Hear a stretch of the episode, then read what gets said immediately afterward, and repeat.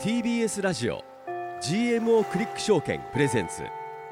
トレードアイランド学園トレードアイランド学園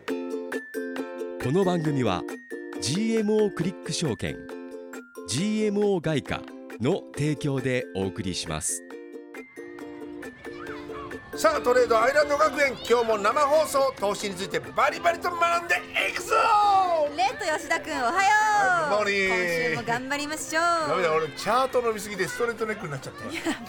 多分ストレートネックは昔からなんだと思いますけど昔からなのかなでもやっぱね本当肩こっにちスゃうマホ見ちゃいますよね見ちゃうねもうもうねもう今日来てからずっと吉田君が首痛い首痛いって言ってて心配ですけれどもねそうそなんんだよねなこんなで今週末はもうクリスマスですうかわお今あ週末なたからメリークリスマスだねら20、25ですからね、うん、うん、そうか、ねサンタさんお願いします FX でのいいトレードサさンタせさてんくださいお願いしますショートですかロングですか教えてくださいあ見えたサンタさんいたいたいたサンタさショートだってショートだってん大橋サンタに会いに行こうあー本当だよもう会いたいねはいということで、今日も授業に行きましょうレッツゴー TBS ラジオ GMO クリック証券プレゼンツトレードアイランド学園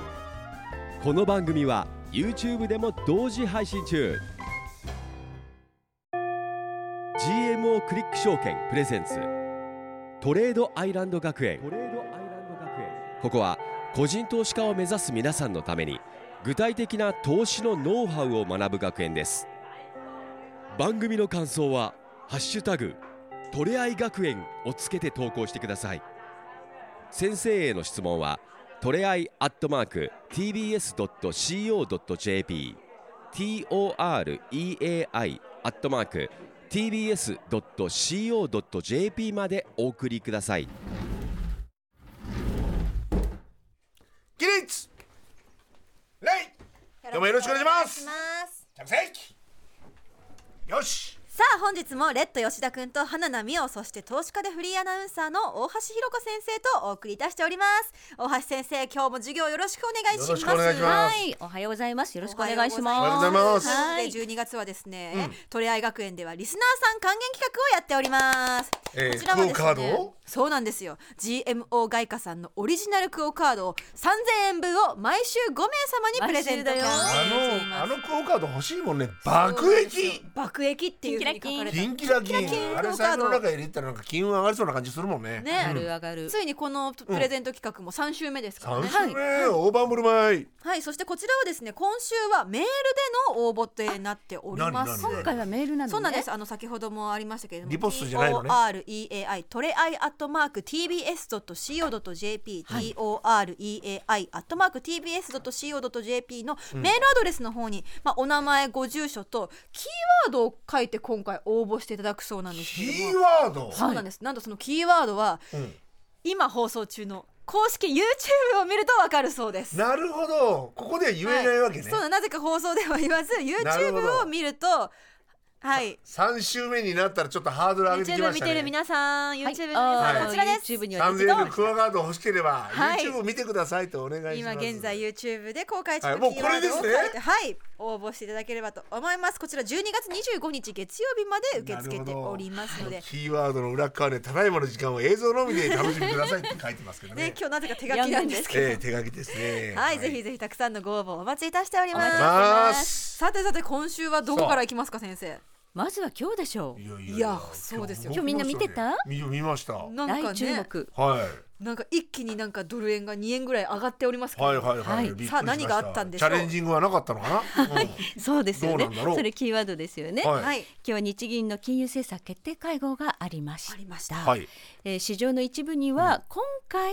マイナス金利の解除が発表されるかも、今回発表しなくても、次回1月にはやるということをヒントとして地ならしとして今回こうねフォワードガイダンスの中ではい示すんじゃないかうんうんうと、んそういう予想があったんですが、はい全くなかったです全ね。くないということ全くなかっはたどういう発言だったんですかはい、えー大規模緩和は維持マイナス金利の解除はなし YCC の修正もなしなしらしいそしてフォワードガイダンスって先ほど先生言いましたこれは先行きの指針、えー将来の金融政策を前もって表明することをフォワードガイダンスって言うんですけど、これでも全く変更なかったということで、うん一部に期待があったマイナス金利解除が早いんじゃないかっていうのは、はいはいはいあのそれでドル円ショートしてた人たちは、はいみんな慌ててひっくり返したと。なるほどいうことが起こっそういうたこっとてなんだいう。ノーチャレンジそうですね。 ノーチャレンジですノーチャレンジ先日はなんかこうチャレンジングっていう発言をしたっていうことで宇田総裁がねこう海外の方とかが反応してそうなん一です気にこう相場動いたりとかもしあのました海け外のど反応もまたあれでしょ勘違いなんでしょ勘違いですねね。えなんか日本語だとチャレンジってすごく難しいことにこうね挑戦するっていう感じですけど、海外だと本当にやってやるぜみたいあなあそういうことなんかかそんなニュアンスになっ結構てもるっみとたい強気にそ捉うえそうそうられちゃってたんだなんか上田さんの口癖らしいですねチャレンジン グ、なんか先週言ってましたねうん、もうレッツゴーみたいなねそんな感じでしょ今回初めて使ったわけじゃないってね、えー言 っそうていうまこすとね だからあの記者会見があったんですよ3時半から、はいその3時半からの記者会見でドル円相場もう一段上がったんですけど、はいやっぱり聞かれましたあのチャレンジングってどういう意図だったんだっていうふうに聞かれた時に、え2年目に入るので来年は、ん一段と気を引き締めて頑張りたいと いうそうい自う分の意味だっ中たのねそういう意味だっ自た分自身が頑張りたいってことねチャレンジって言わないじゃんって思っちゃいますけどねいやいやそれ公の場でそれ言わなくていいんじゃねみたいな、ねでも勘違いしたのは君たちでしょっていういやでも日銀マイナス金利解除するなんて言ってないしね日銀の政策金利のそのね、場所であんまりそういうことはあれは国会でだったんですけどね国会なんだ国会そうかで質問されてなるほどというやり取りの中で出てきたんでですも勘けど違いしたのはあれあれということですねそうでしたね。ということで、えーまあ、日本の金利がね相場上がるんじゃないかっていう予想がちょっと覆されたということで、今確かに日は日本の長期金利0.614%まで下がったと。あなるほど金利も下がったんですね長期金利が、まあ、アメリカの長期金利、まあ、だいぶ下がったとはいえ3.9とかね、そういうレベルですから0.61何パーセント、はいやっぱり絶対的な金利差があるよいねやっていうことに、今日はやっぱり気づいちゃってひっくり返っちゃったと。まあしょうがないですねそうですねしょうがないいやでもなねこんないにやいや無風だとは思いませんでしたいねやそうですよよあねね政策がうんもうちょっとなんうかーんやってくんのかなと思ったらやってこないんですねそうですねあのマイナス金利の解除というものは、えーそんなにこうなんかいろんなところに影響を及ぼすかっていうとそうでもないので、ん早いとこもう正常化にした方がいいっていう意見もたくさんはいはいはいあることはあるんですよね。ただやっぱりちょっとアメリカの金利が低下したぐらいでドル円相場ってすごい下がったでしょ。はいはいはい151円から140円ぐらいまで下がってるはのいはいで、やっぱり日銀がここでちょっとでも動くと、もっと円高になるリスクっていうのはあるんですよね。なるほどだから慎重にならざるを得ないという中で、えー上田さんが言ってるのは、やっぱり皆さんの賃金がちゃんと上がるまでは、しっかりと確認したいっていうところが本音でであある。と円高にもしたくないってことなんですかあんまり円高になると、やっぱ本当に株下がっちゃいますからねそ。ういうことかうーんその株価も支えなければいけないという日銀には ETF の購入という株価をサポートする政策もあるんですよね。うんなるほどはい、もともとあるんです。うんうんうんですからまあ株価をサポートする ETF の購入についても今日何のあれもなかったんで、うんまあ基本的には何も変わってないということですね。うんなるほど日銀会合でございましたけれどもその木曜日にはですね、さらに FOMC もありましたよねはい。今日は日銀でしたけど先週ね、はいそうですね先週アメリカ木の曜日の早朝木曜日ね早朝にはい、FMC 皆さんご覧になっていましたでしょうか。はい頑張って4時頑張りにま起しきたまよ3時55分に目覚ましかけましたえ、本当？はい起きてたの？で半分寝ながらずっとチャートを見てましたでも一気にドルがねそうです安くなりましたよねそうなんです。はい何があったかというと、はいえー FOMC の結果、えー来年の2024年の利下げの予想が9月の段階では2回下げる可能性があるよっていうふうに予想してた FOMC のメンバーが来年は3回利下げする可能性があるという予想にちょっと増えてたんですね、利下げの回数が。はいこれを、えー、なんて言いますかえー、FOMC 今回は何派だったっていうふうに言いますか今回は利下げに積極的だったからハト派そうです確か今日のキーワードねおそうですはい今 YouTube に映ってるキーワードかもしれませんねそうですね、それ言っちゃいけないですね それラジオで言っちゃいけないですよねあそれ言っちゃいけないのか言ってもいいんですけど お仕置きよ そうお仕置きよ自分にお仕置きしですね まあねまあまあ今まあまあの聞き逃した方は YouTube を見たらあのです本ね日のキーワードわかりますのでね、うんはでいもハト派だということでねということだったんですね、えーあの今回の12月の FOMC って注目度高かったんですよ、うんなぜならえー今回はうん FOMC メンバーの金利の予想と、はいえー経済の見通しの予想が出るでこれをセップとドットチャートというふうに呼びますセップとドットチャートまた新しいワードですねセップはい、 SEP でセップですかセップセップというのは別府ではない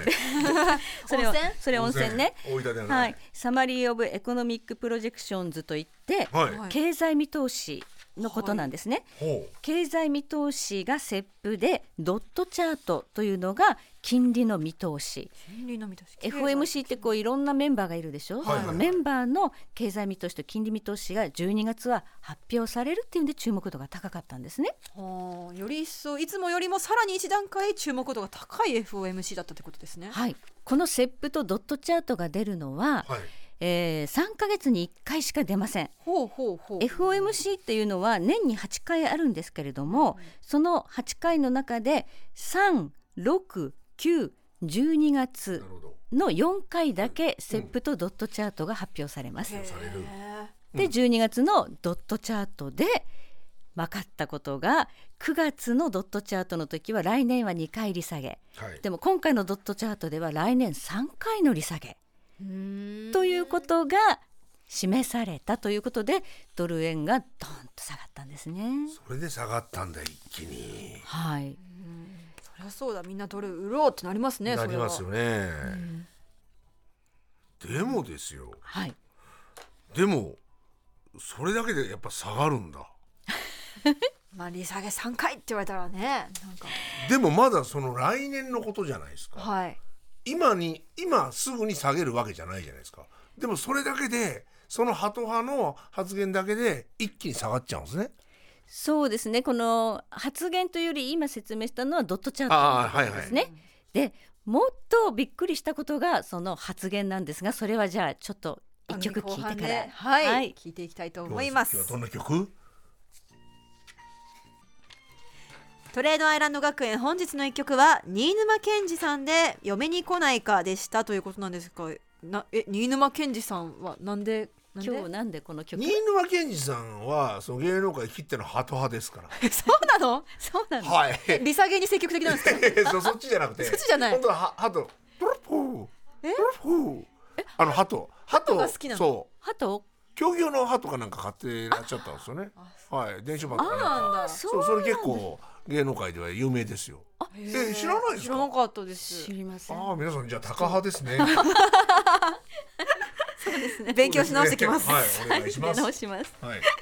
はいということで生放送でお送り出しておりますトレードアイランド学園本日はですね、まあ、先生に先週のねことを今教えていただいてましたけれども、うん後半はですね先ほど話題に出ましたそのセップうんセップとドットチャートについてそう教えていただきたいと思います引き続きよろしくお願いします、セップとドットチャートというのは、はい本当にこの FOMC ボードメンバーらの経済と金利見通しということで、はいえー年に4回しか発表されないということで注目と、はいでこの中で、えー来年は3回の利下げが示された9月の彼らの予想よりももっとハト派だったっていうことが、まあ、あるんですが、はいあ今回の FOMC でもっとびっくりしたのははいパウエル議長の会見だったんですよ。ほはいうほうはい。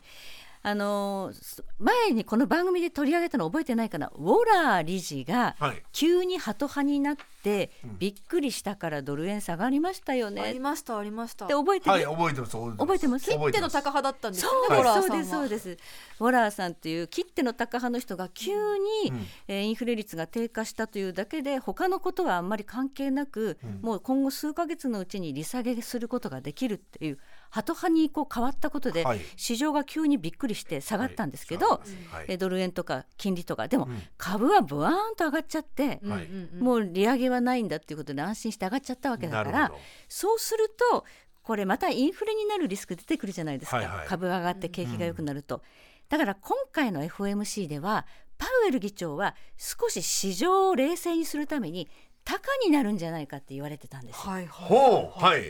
今回はパウエルさん絶対高派のトーンで発言するからなるほど一回ドル金利上がるよねってみんな思ってたのに二蓋開けてみたら、はい利下げは視野に入り始めている今回の FOMC 会合でも利下げの議論をしたと発言しておーなんとお前もかっていう感 じでパウエルお前もかみたいおな前もか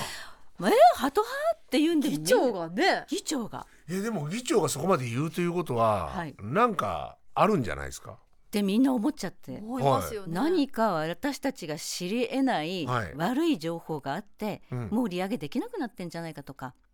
いろんないぶかしがある声っていうのがあったんですけど、はいまあ、おそらくですけれども、おそらくはいちょっとお願いします先生はい、何があったんですか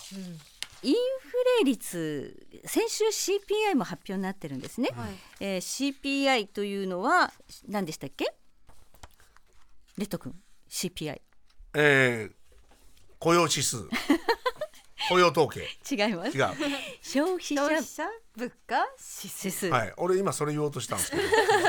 先生が早め混ざに止めたん混でざってましたはねい混ざってました雇用統計えはい、先週 CPI 発表になってます。え CPI、まあ、特に注目なのはコアって言ってエネルギーはとい食品を除く部分なんですが、コア CPI、えー前年比では4%、これ前回も4%で予想も4%で変わらずだっ終たわらと。ずえはいえそして前月比は、えープラス0.3%前の月の0.2よりちょっと強かったということで、基本的にはやや強めの結果が出てはいたんですが、はいこの CPI というのあのインフレ率よりも FRB は PCE 価格指数という、はい PCE デフレーターっていう今週金曜日に出てくるインフレ指標の方を重要視しています。はいうんうん今週で金曜日これまだ出てないんですよ出てなねい今週金曜日に出出るてかならい、うんまだ出てないんだけど、これが一部のエコノミストの方と、まあ、インタビューでお話ししていると、はいものすごく悪くなってるというかものすごく低下している可能性があるとほほう言うんですようへえだから FOMC、まあ、FRB のメンバーらはもうインフレ率がめちゃめちゃに下がっているというようなデータを掴んでいるから急にハト派になってるんじゃないかっていううわちょっとなええだったらすごくないですしか、かも PCE が出た瞬間にねはいいやだから金曜日は注目ですねじゃあそうそうなんですそうなんですあらあらあらはいじゃあもうショートをしていいですかいやちょっと早いかも早いね まだ今日ほら日銀のねはい結果を受けて一旦ちょっと上がってきてますまだわーっとねまだまだかちょっとチャート見てみますわーかっとせっかくなのででチャートドル円相場のチャートをちょっとご用意してみました。はい、はいこちらあの番組公式 YouTube にでもアップしていますので見てみてください。はい151円90銭これは去年の10月につけた高値と同じところが高値になってはいまた下がってきてますよね。はいでこれ一つ下落トレンドになったなというのは皆さんわかるかと思うんですが、はいえピンク色のライン200日の移動平均線を FOMC の後割り込んじゃったんですね一一回回割りましたよね。はいねはいだけど今日これまたねえ。戻ってるだから200 100超日えてる。そう抵抗線があると意識されるってことめちゃめちゃ意識されてた。ねうんはい。で、ここからどうなりそうかということなんですが、はいえー200日を結局割り込まずに反発しているということは、一旦ちょっと戻り局面に入っていると思った方がいいんですが、はいえーこの高値から安値この下落の幅にフィボナッチリトレースメントを引いてみました。はいで黄色いライン見てください。はいはい。半値戻しが146円42銭ぐらいにおおありますね。ー。今日だって145円ぐらいまで一旦上がってますからね。ここまで行く可能性は十分にあるかな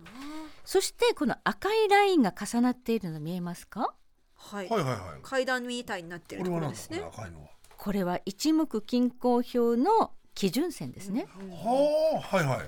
この基準重なってる線とうフんィボナッチの50%戻しの位置がちょうど重なっていますので相当強力に意識されるところってこそうとでですすね。もしここまで上がったらここはなかなか抜けられない受けだらろうれない。そうでだからここまで戻ったら売り場と考える人は多いんじゃないかなと先生 FX 分かって ますね。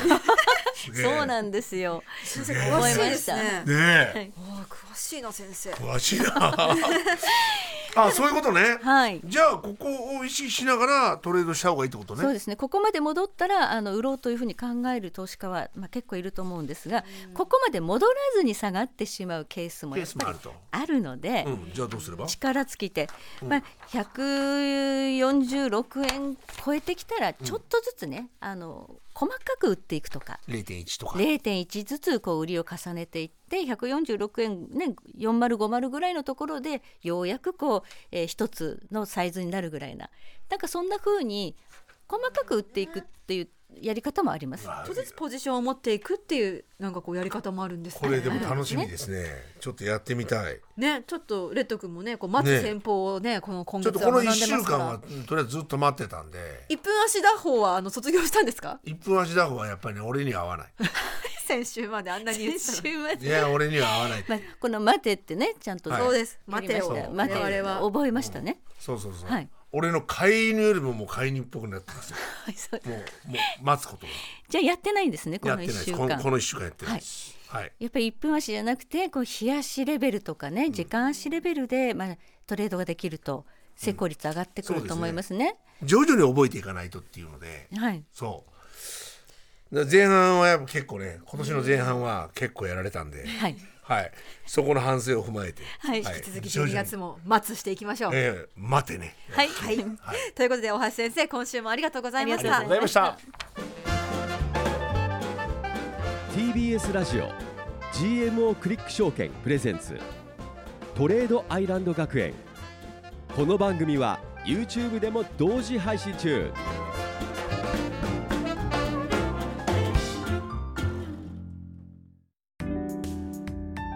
ここで GMO クリック証券からのお知らせです FX に興味があるそこのあなた GMO クリック証券の FX 取引をご存知ですか GMO クリック証券は業界最小水準のスプレッドで安い取引コストが魅力であることはもちろんパソコンからスマートフォンまで使いやすい取引ツールも人気サポート体制も充実していますさらに今ならお得なキャンペーン実施中 FX 取引なら GMO クリック証券 GMO クリック証券株式会社は関東財務局長金賞第77号の金融商品取引業者です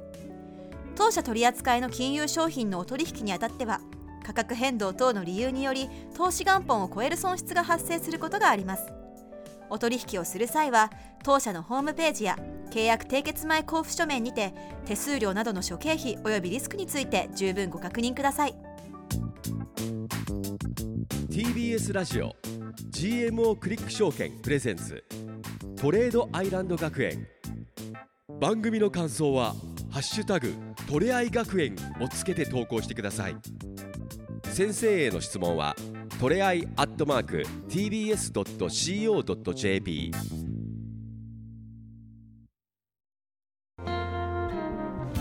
TBS ラジオ GMO クリック証券プレゼンツトレードアイランド学園レッド吉田君と大橋ひろ子先生そして花奈美桜がお送りしてきたトレードアイランド学園この後は居残り補修の様子を YouTube でライブ配信いたします、はいぜひぜひ引き続き TBS ラジオ公式 YouTube チャンネルもご覧ください、はいということでね皆さん YouTube ご覧の方からもコメントいっぱい来てます、はい、はいお願いします。 PCE めっちゃ下がってたら今の金利水準だと景気折れちゃうから下げなきゃならんのよねうんそうですね、は、はいいとかね、えー、今年は今日のポジを手放したら週4にしないと怖いなとか、ね、そろそろクリスマスも近いですからね。そうですね、はい、結構意外と手締まうんですかね、もうこのあたりで。もうあのお休みに入ってる人多い、そう海外勢はちゃんと理覚してね。あはい、飯沼健二さんがハトキャラと知ってるのは昭和世代だけでしょってあそう。じゃあこう誰も知らないってことね。そうこの作業は知らなか私ったたち昭和じゃないですねね。知らなかったよね我々我々本当令和ですもんね。 TikTok とかしか平成超えまさかのはいね、たくさんコメントありがとうございありがとうございま。ますいやもう今週のまず注目じゃトピックスはもう PC PC っていうことですね、ね先生。そうですねで金曜日の一番注目してるでし PC ょまあ FRB が注目しているインフレ指標が PC っていうことでここがすごい低下していたらまた金利が下がってドル円大きく下がる可能性があるイベントなので注意してくださいただしただしもう本当に今クリスマス休暇で流動性下がってる、取引する人減ってるので値動き結構その変動の幅が大きくなる可能性があるので本当にポジションの資金管理は重要ですよとっても。なるほどそして25日は、えー、FX の業者さんはもう日本時間だけで取引終わってお夜は動きません25日25日はクリスマスは休みなんです、はい、そうかそうか為替が動かない月曜日ですよねは、はいい、それは気をつけてね月曜日はもう動かないはい、気をつけましょう。わとかいりうまこしたとで、ここまでのお相手は花奈美桜と、レッド吉田と大橋ひろ子でしたまた来週また来 GMO クリック証券プレゼンツトレードアイランド学園この番組は GMO クリック証券 GMO 外貨の提供でお送りしました TBS ラジオ GMO クリック証券プレゼンツトレードアイランド学園ツイッターは「ハッシュタグトレアイ学園」先生への質問はトレアイアットマーク TBS.CO.JP までお送りくださいさあここからはトレードアイランド学園の放課後延長戦 TBS ラジオ公式 YouTube チャンネルのみでの配信となります、はい、引き続き大橋ひろ子先生と一緒です。よろしくお願いします。よろしくお願いしますはいお願いしますねえ、今日はね、うんこちらですよ。なんといっても新しい試み、手書きのキーワーそド。う皆さん見えてますかね。そうこれを見てこのキーワードを書けばそうなんとプ爆レ益ゼンクトオがカードが当たるということで当たるんですよねこちらの番組本編で言ったんですけれども、あの今月のねあ今月のこのリスナー還元企画そうの今週はメールでの募集だそうでございまして、ねあの toreai アットマーク tbs ドット co ドット jp のトレアイの方のメールアドレスに、んまあお名前ご住所そしてここのこれキーワードねキーワードさっき先生がそうラジオの中でねちょっとポロリそうそうそうポロリしましたけど YouTube 見てくださいっていうふうなことを言ったんですけれ どもポロリと堂々とねハートって言いましたねハーー本当ポロっちゃいトまはすいポロっちゃいましたね、はいということでポロっちゃいましたね当たった先生方もいらっしゃるんですねかね、今見てらっしゃる方の中で、二週目ねえ二週目のね、うん当たった方とかいますかね、そうおめでとうございますおめでとうございますまだまだねこれ今週四四週連続でやるんだってそうだから今週と来週もまだまだ来週もあるんすですよいやねこの金ピカクオカードぜひぜひこれめちゃくちゃいいよなんだよ普通はさあの演者とかにくれるもんなんだけどくれないよね一枚くれたってよそうくないで一枚すかどねうぞどうぞとかって欲しいよねいや本当欲しいですけど欲しいですよ縁起物だよ絶対くれないと思いますよ縁起物縁起物なんでかすうやむやにされて年越してそうですよねなんか我々ねそうそうそうねそんな感三じに千なる円と思だいかまらすねなかなかねそうはいということで我々はもらえないのでぜひぜひぜひリスナーの皆さんに応募していただければと思います、ねはいさあさあ YouTube 皆さんたくさん見ていただいてありがとうございますコメントとかねちょっと拾っていきたいなと思うんですけど、はいはいねこちらは後藤純一さんから結果的にチャレンジングでドル円の上昇燃料を作った形になりましたあねなるほど逆にそっちの方ね確かに逆にね逆の方ねそうですね確かに言うたらうん値動きあった方がトレーダーには嬉しいっていううんあなのるほどなディーラー殺すにはうんナイフはいらないっていうふうによく言うんですよね。あらそうディーラー殺すにナイフはいらないもうあの値動きがなくなるともう死んじゃうっていう本当そうですね心臓が止まりそうになっちゃいますもんね値動きがないのがもう一番辛い。あ逆にねそうそうそう。そうかもうチャンスがないと何にもすることないそ。うかそうかあそうか投資家にチャレンジングできる相場を与えてくれたってことですねた確かにいやうまいこと言うわね。ねあこれはでも本当そうかもしれないありがとうなんで総裁動いたんだもんね結果的に結果は的には、はいはいロングの方でね我々がチャレンジングさせていただいたということそでれございまそうすスね。ワップも入るしねうんロングずっと持ってたのねねえそうありありですよプラスです ねありがとうじゃあ総裁ということで。ねえ あれそうそうそう上田さんありがとうありがとうですよ。はい。来年の意気込込みでした。み。意気込みでした。はいノーチャレンジはい私もチャレンジングにしようなんか今年の年賀状とかいいにね書くチャレンジね今年は来年の目標チャレンジチャレンジングにしよあこの人何もやらねえなっつってうそうじゃん結果やらないんだわ。じゃ あ結ダ果メやらそねえうんそうそうそそううねそう。口だけの人。そうそうそうね、 OK ですチャレンジングね、結果やんないですけど、こちら R タンさんからですね会見内容は実質お賃金マイナスでも動くよと明言したのは高っぽい気がするんだけどなーってうーん実質賃金プラスになるまで待ってると相当長いこと緩和を続けなきゃいけないっていう感じですね。まあ、インフレの方が大きいから賃金上昇率よりもそれが実質賃金マイナスの状況を作ってるんですね。はいだからインフレを上回る賃金上昇っていうのはなかなか難しいのでこれ賃金上昇ってうん先生、うんえ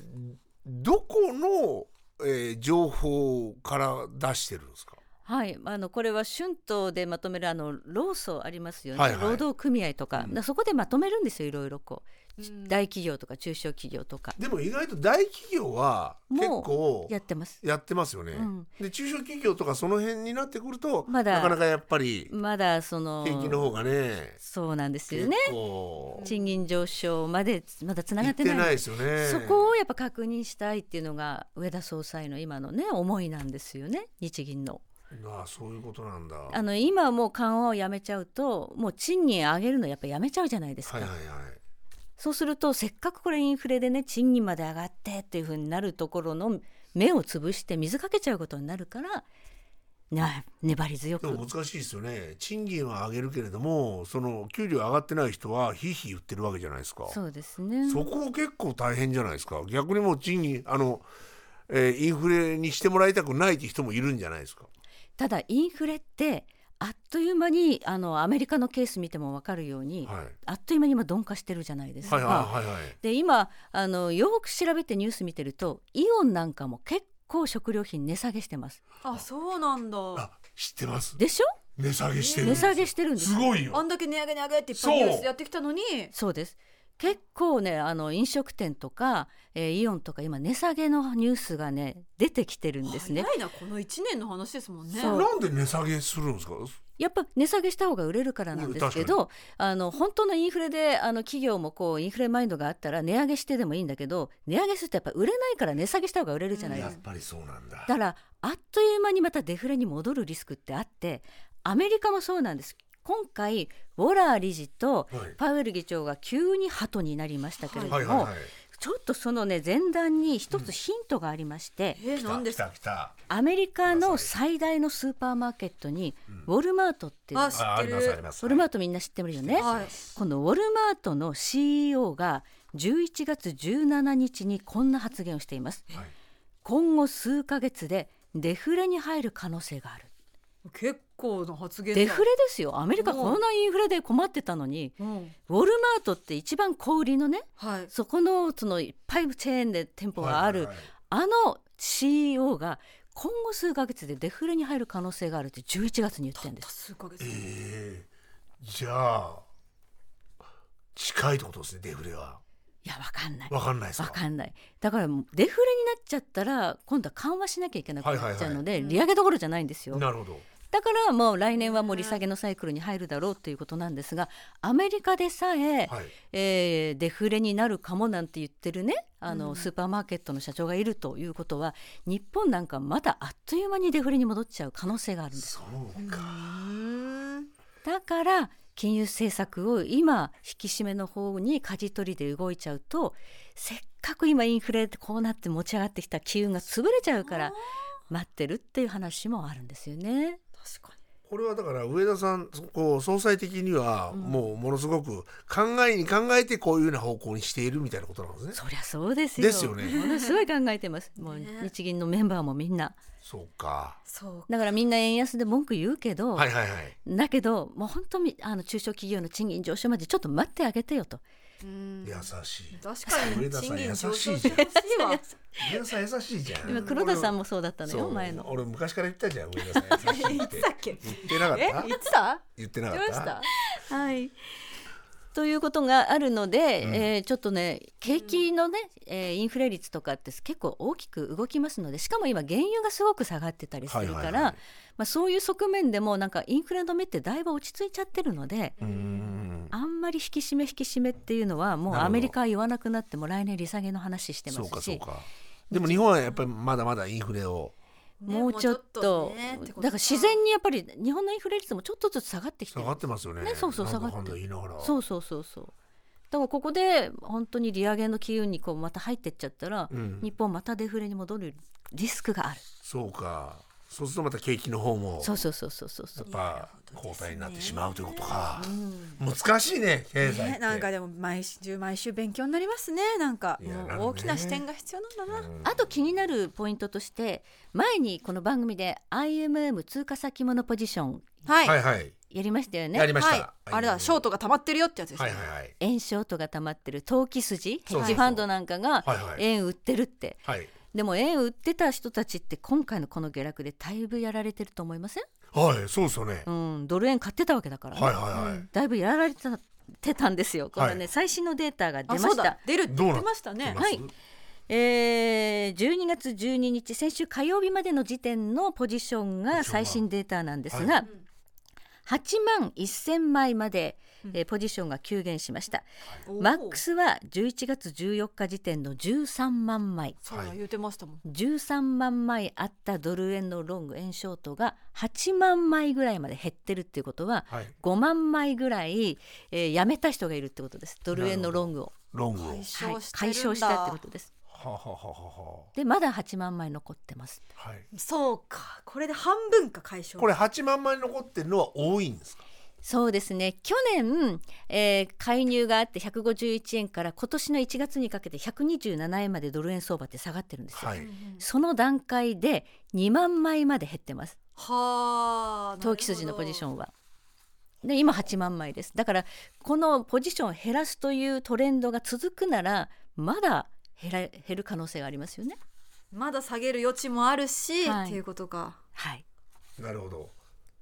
そうかなるほどねなで難しいなでもわかわかったいやわかりますわかります、んそれはでも逆にそのドル円が戻すことを期待してまだ持ってるって可能性はないんですかそういう人たちが8万枚持ってるわけですよね持っ多てるって分ことですねよね。そうだからそうじゃあその8万枚の分の投機筋はまだ期待しても期待してるしそうですよね今日の日銀でまた買ってこ買れい戻しがてるかもしれないですよね10万枚に増えてるかもしれない、うんうんうんそこはまだわかんない。今日でも結構みんな買ってますよね買っロンロングロングしてるのかショートしてたショートしてるのかわからないそシれはョートであのしたたった人たちがひっくり返したのかはちょっとわかんないけどねわかんないなるほどなるほどねうんでも今8万枚まだあるってことですあねるということ半です分だからまあどっちに行く可能性もあるって感じですねなんかこううんそうですね8万1000枚ですねはまあい最新データでもこの目これ線はでいくとこのデータ見ても俺あんまわかんねえわやっぱいやなんか今やっぱちょっと予測難しい感じありますね難しいよねなんか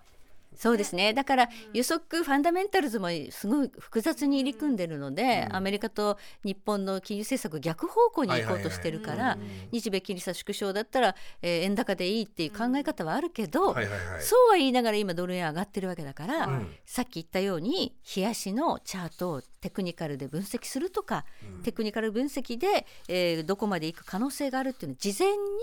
自分で分析しておくっていうのは重要。自分で分析することってできる確かにでも先生言われてわかるんですけどねうん自分一人で見せたらなんかどこなんだろうってやっぱ思っちゃいますねじゃあ先生ちょっと教えてこのあとこの、えー今週はどのような感じになりそうななんですか今日が火曜日で金曜日が PC そうだから PCE の波乱でもう一回ドル円下がる可能性はありますよねっていうそれはでも可能性ですよ可能性ですあくまででもそこをちょっと鵜呑みにしてショートをがっつりいくっていうのは違いますよね今からやっちゃうと今日まだ日銀の,、ね、あの結果を受けてこう上がってる最中だから、ん勢いがあるじゃないですか。あるそ146までいきそうな行くかもしれない勢でですすね。もんそうそうそう。んんだから途中で入るんじゃなくて、あのチャートの節目まで到達するところまで待つとか、あの小動きになってなかなかもうそこから上がらなくなる。はいはいはい1時間足でもうこうずーっとあええ上がらないとあか、りますねうん4時間足で上がらないとか、うんうんそうなった時にはこれはもうこれ以上上がる力なくなったなって言って売り始めるとか、なるほどそういう意味でチャートをずっと見てるのは重要。辛抱しなきゃいけないですね辛抱です。辛抱。ね待てです。待だっててですね待ちまし大ょ橋先生の声が好きで番組を見に来てるっていうこと本です当うじゃあもう歌っちゃうよ松は。お願いしフルコーラスでお願いしますそれは別にリクエストされてないしはい歌はいいです か。まあでもいいんじゃないですか今度先生に歌ってもらうっていうのもありです ね一曲ね、予想は予想なんていうダジャレも来てますから、あ通りですねであーもその通りなんですよね。確かに予想予想の真逆いっちゃうもんねうん本当にそう思い込みはやっぱり一番ダメだしねねうんはねい。ということで本日の居残り授業はここまででございますはいはいいやーついにクリスマスということでねはい、本当にねクリスマス当日は FX のね各業者さんもう本当に東京時間までしか稼働してないので気をつけてくださいね。ちなみにクリスマスは何してるんですかクリスマスイブイブはえ何にも予定ないです私今のところ本当にレッド君なんかあんの？何にもないです やばいみでんもな家何に族もでやっぱクリスあまマあス、ね、確かにそれはあるんで先生は何もない。えあります皆さんクリスマスの予みん定ないやでもこの年になったらなんかクリスマスっていうなんかそこまでウキウキはしないよねねプレゼントも別にもらえないしなそうなんかもう昔はもう本当に若い時って、うんなんだろうパーティーやったりとかしましたけど、はいはいはいもうなんかそれもなんかちょっとお赤プリ予約したりした？赤プリ赤プ赤プリでリもう昭和ですおフレねンチとかさすがいやいやね行ったことないですけどい。やもう楽しいクリスマスをね皆さんね過ごしてくださ 残い念ながら我々はありませんけれども、はいえー番組ではですねこちらのあのクオカード企画もやっておりますし、そうだ。はい、ぜひぜぜひとひもね、こちらのキーワード書いて応募してください。はいそして、あとポッドキャスト配信も行っております。はいえー質問などすべてのメールの宛先は、えープレゼント応募も含めまして、toreai トレアイアットマーク tbs.co.jp です。メッセージもお待ちしております。はいお待ちしてます。ということで、来週もまた火曜の夜9時にお会いしましょう。はいさよなら良きクリスマスを。みメリークリスマス TBS ラジオ TBS ラジオ GMO クリック証券プレゼンツ GMO クリック証券トレードアイランド学園トレードアイランド学園